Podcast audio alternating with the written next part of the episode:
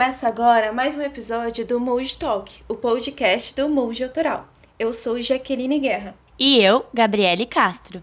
E aí, pessoal, como vocês têm passado? Estão todos bem? Espero que sim. Final de ano chegando e que ano conturbado, hein, Gabi? Nossa, Jaque, nem me fala. Tenho certeza que ninguém esperava que 2020 fosse assim. Pois é, entre tantos acontecimentos, a pandemia da Covid-19 foi a que mais abalou o mundo, não só pela saúde das pessoas, mas também a economia, por exemplo. Exatamente, Jaque. Hoje falaremos sobre como a pandemia impactou a indústria da moda e qual será o novo cenário de consumo pós-Covid-19. Tema super importante, né, Gabi? Para discutirmos esse assunto, convidamos o Cauê Santoro, pós-graduado em co-hunting e possui mais de 10 anos de vivência no varejo de moda, além de possuir a sua marca autoral de nome homônimo. Mas antes, para começar, vamos falar sobre quais foram esses impactos econômicos.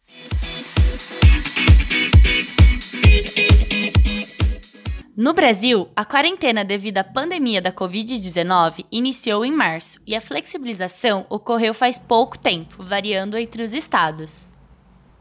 Como forma de medida preventiva, foram fechados os estabelecimentos de atividades consideradas não essenciais, como shoppings e lojas. E também foram cancelados os eventos de moda, como a Fashion Week.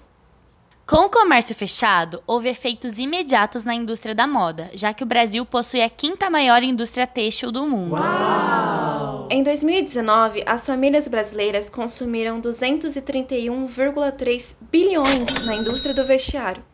A consultoria IM Inteligência de Mercado previu um aumento em 2020 de 3,3% no setor.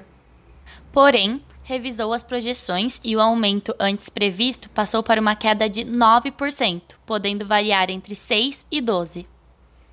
Segundo o IEM, a queda de 9% no varejo de vestuário seria a maior da história do setor. Isto se deu pois, além das lojas físicas estarem fechadas, as pessoas passaram a consumir apenas produtos de necessidade básica, como itens de saúde e alimentos, enquanto roupas não eram prioridades. Uma pesquisa do IEM, realizada entre março e abril deste ano, com 410 consumidores brasileiros, indicou que 67% deles não pretendiam comprar roupas durante a crise da Covid-19. A crise econômica na indústria da moda implicará por um período além do término da pandemia, já que roupas são bens cujo consumo está atrelado diretamente à renda e ao emprego, setores que também sofreram. Segundo o Sebrae, a pandemia gerou uma mudança no consumidor, que gerou um novo padrão de comportamento.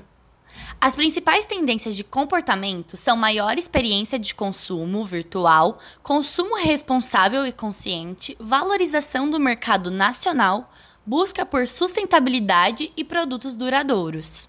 Já as marcas poderão investir na diminuição da produção, avanço do digital e em mudanças do calendário de varejo. Convidamos Cauê Santoro para continuar a conversa. Ele que é pós-graduado em Cool Hunting, tem 10 anos de vivência no varejo da moda e experiência em pesquisas de tendência em mercado e também possui uma marca autoral de nome homônimo. Olá, Cauê, é um prazer receber você hoje aqui no nosso podcast. Olá, meninas, muito obrigado pelo convite. É um prazer também estar aqui com vocês. Cauê, diz pra gente, o que se esperava em termos de tendência para o ano de 2020 na indústria da moda e como que ficou esse cenário após a pandemia? É, a gente esperava que as coisas iam seguir normalmente, né? Digamos assim, a gente tem um calendário muito, muito bem definido de mercado, tanto de moda de luxo como do varejo é mais popular, principalmente aqui no Brasil. Então a gente tinha essa pesquisa de tendência, dizia que as tendências iam continuar, que a gente tinha as tendências de cores, estampas, modelagens e também seguir é, o padrão normal do calendário de consumo. E assim, como todo mundo, como em todas as áreas, a gente foi pego de surpresa, porque a gente não, a gente não esperava uh, nunca passar por algo do tipo e uma recessão tão grande por tanto tempo, né? Eu digo também como marca que eu tinha a minha coleção programada para lançar em abril. Eu estava com tecido comprado, tudo já sendo, sendo fabricado. Em março e eu tive que congelar tudo, assim como outras marcas grandes, com certeza. Então a gente estava seguindo ritmo normal, com algumas coleções programadas. Eu tinha, além dessa coleção programada de abril, mais três para lançar até agora outubro, né? E foi tudo muito do nada, travou, né? Então nossa pesquisa meio que foi pro, pro ralo, digamos assim, porque a gente não podia continuar com as coisas. A gente não sabia como que o mercado ia reagir, como as pessoas iam reagir. Primeiro momento todo mundo deu uma congelada.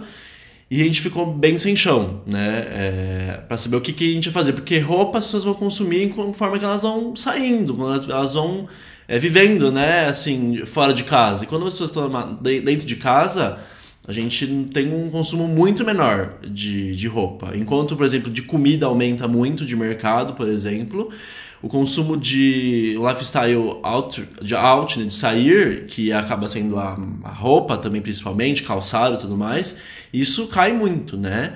Lógico que muitas marcas depois adaptaram fazendo roupas para ficar em casa, confortável, mas tudo foi muito no, na correria, né? Então precisou é, ficar uns meses todo mundo, meu, o que, que vai acontecer agora? Vamos parar, vamos pensar, para ir meio que voltando e sentindo como o mercado ia reagir. A moda autoral já tem muitos dos atributos vistos como tendência para o pós-pandemia, como a produção de peças atemporais e a mão de obra local. Elas têm uma vantagem maior por conta dessas características? É, esse é um discurso que estava crescendo é, muito nos últimos tempos e eu até acho que a pandemia veio só para acelerar um pouco essa isso acontecer de verdade, sabe? A gente estava vendo um calendário de varejo muito insano, muito rápido, com muito produto muito rápido toda hora, lançamento e aquela cobrança de ter coisa nova toda semana na loja. E não só para as marcas de varejo popular, mas também como grife. A gente vê, logo quando começou a pandemia, o Armani divulgou uma nota falando que ele não acreditava no sistema de varejo normal que estava com o momento, né? E que ele acreditava sim peças atemporais que durassem mais tempo na loja, que não precisassem ser sacrificadas conforme a troca de coleção.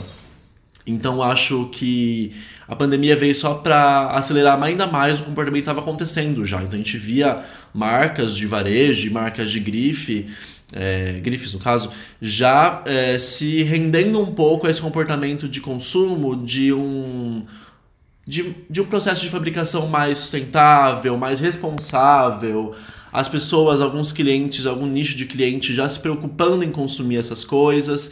Então acho que a pandemia veio para acelerar esse comportamento. Então concordo com vocês que tem muito da moda autoral que tem pontos positivos para tendência de, de consumo pós-pandemia, que é o pessoal que se conscientizar um pouco, né? De, de meio que tirar um pouco o pé do acelerador na vida e do consumo. Não consumir tanto. Por que consumir tanto? E consumir peças com mais apelo de qualidade, um apelo atemporal. Lógico que a gente sempre vai consumir o que é tendência, porque a gente também gosta de coisas novas, a gente enjoa um pouco das coisas também, né? A gente gosta de, por exemplo, tie-dye, que na, na, durante a pandemia bombou todo mundo fazendo. Foi uma tendência de momento, uma tendência muito curta. Bombou e já morreu. Então, assim, a gente gosta disso. Eu acho que também a moda precisa dessas coisas. Mas não a coleção inteira ser pautada nisso, né?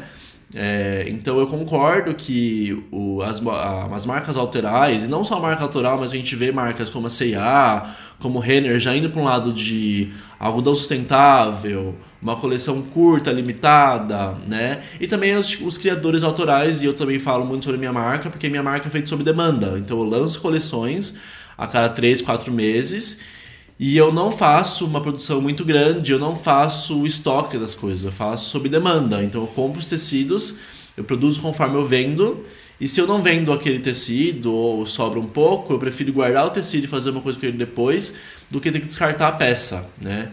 Então acho sim que as pessoas depois desse período de, de pandemia vão se conscientizar mais, já, já estão se conscientizando mais em comprar com menos é, desespero, digamos assim. Até porque tem por questões econômicas, né? Quando a gente vê que tudo parou, muita gente perdeu emprego, muita gente ficou é, com uma renda limitada. Então, tudo que a gente consumia antes, também a gente consumia ficou seis meses em casa, coisa parada. A gente fala, meu, eu mesmo, no meu guarda-roupa, fiquei sem mexer nele, assim, só mexer com pijama e roupa de ficar em casa por muito tempo, né? E assim, era uma roupa pra sair, que eu saía, vestia uma roupa e depois lavava e era esse ciclo, né? Então, assim, muita coisa que eu tenho que é de moda e tudo mais, sapato, ficou parado. Então a gente pensa um pouco nisso. Por que eu preciso de tanta coisa? Eu preciso de tanta coisa? É melhor comprar uma coisa que vai durar mais tempo, que é mais temporal? Então, assim, também eu resgato isso que eu tinha falado no começo, que um comportamento já estava acontecendo, né? De pessoas ficarem um pouco mais conscientes e agora isso veio para impulsionar um pouco isso crescer mais rápido. Cauê, a moda é uma forma de expressão, né?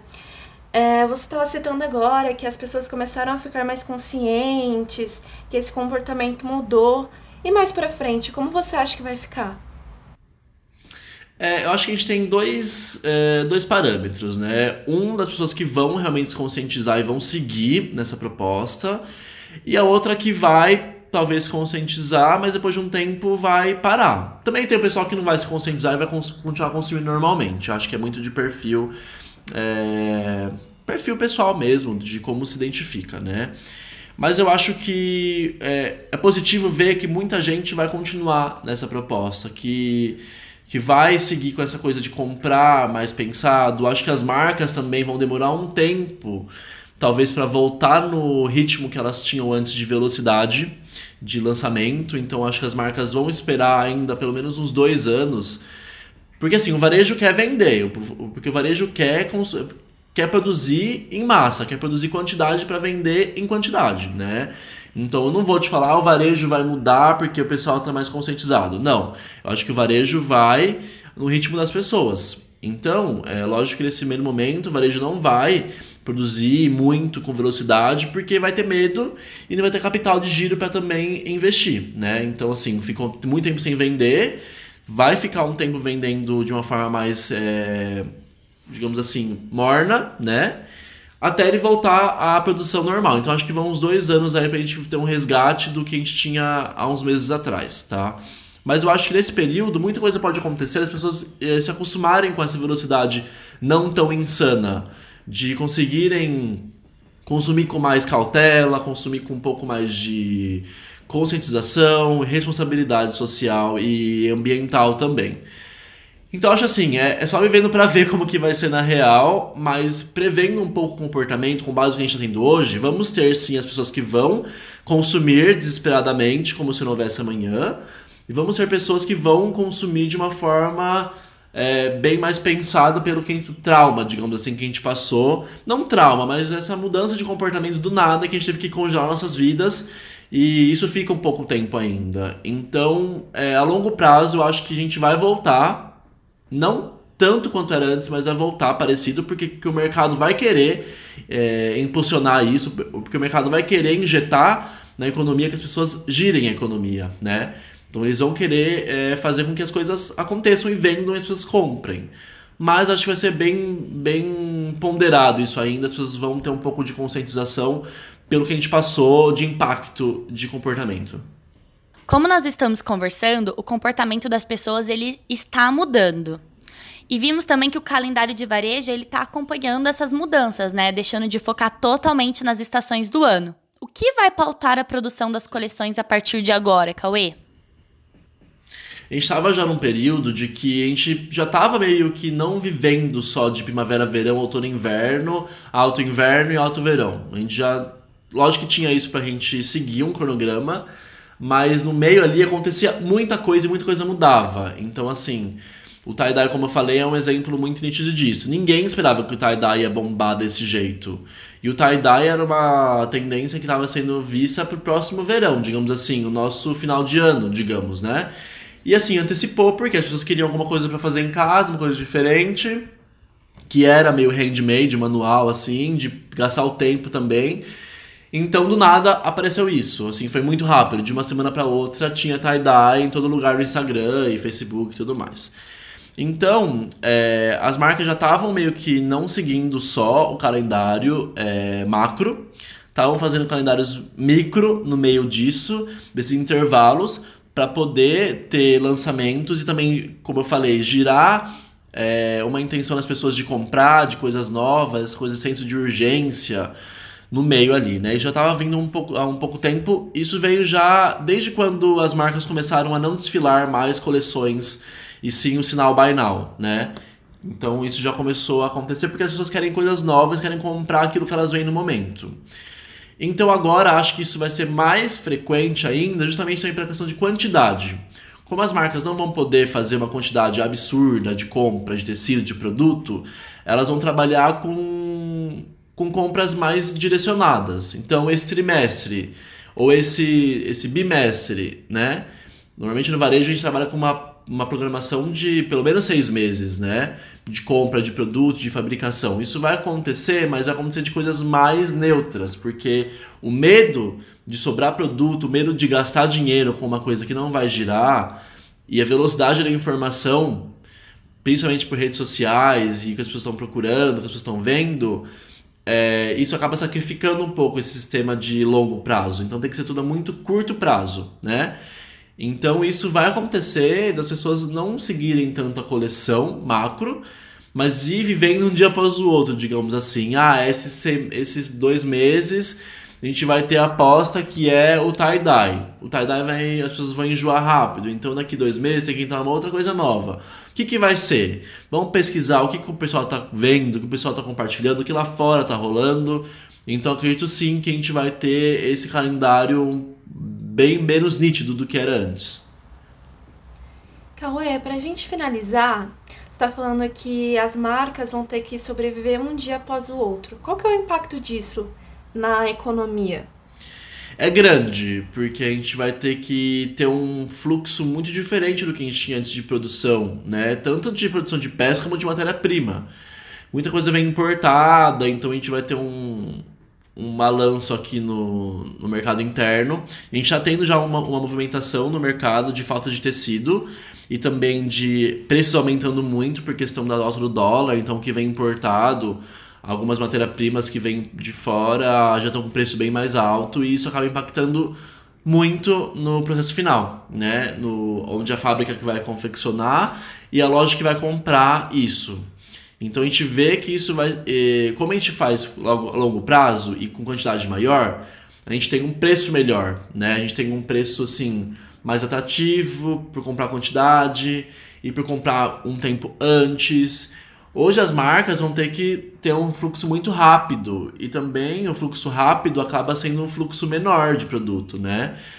Então a gente vai ter um, um uma um, digamos assim, uma luta interna no mercado, no mercado brasileiro, principalmente, para conseguir suprir essa necessidade com preços atrativos e com velocidade.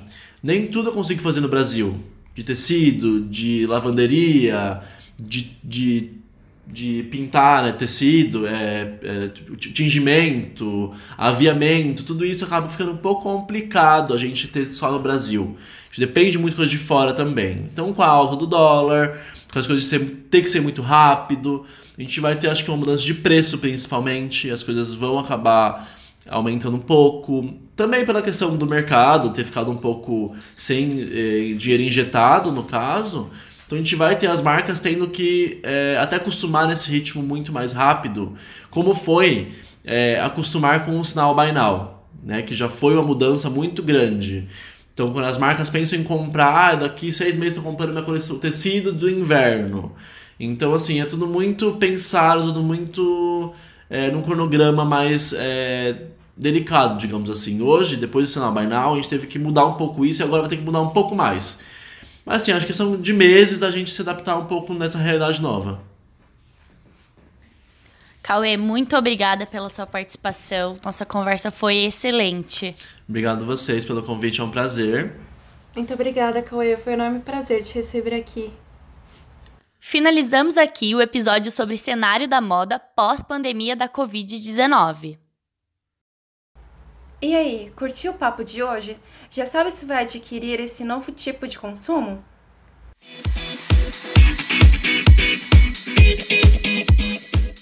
Esse podcast é um trabalho de conclusão de curso de jornalismo da PUC Campinas, feito por cinco mulheres que desde a infância sempre tiveram um pezinho na moda e muita curiosidade sobre o tema. Tem alguma sugestão de assunto pra gente? Envia para o e-mail mudeautoral.gmail.com E mais conteúdo sobre moda você consegue em nosso perfil do Instagram e do Twitter, arroba Autoral. Os nossos podcasts são quinzenais, então já sabe, né? Marca aí na agenda o próximo encontro para não perder nada. Nós ficamos por aqui. Obrigada por nos acompanhar. Até a próxima. Beijos e tchau, tchau.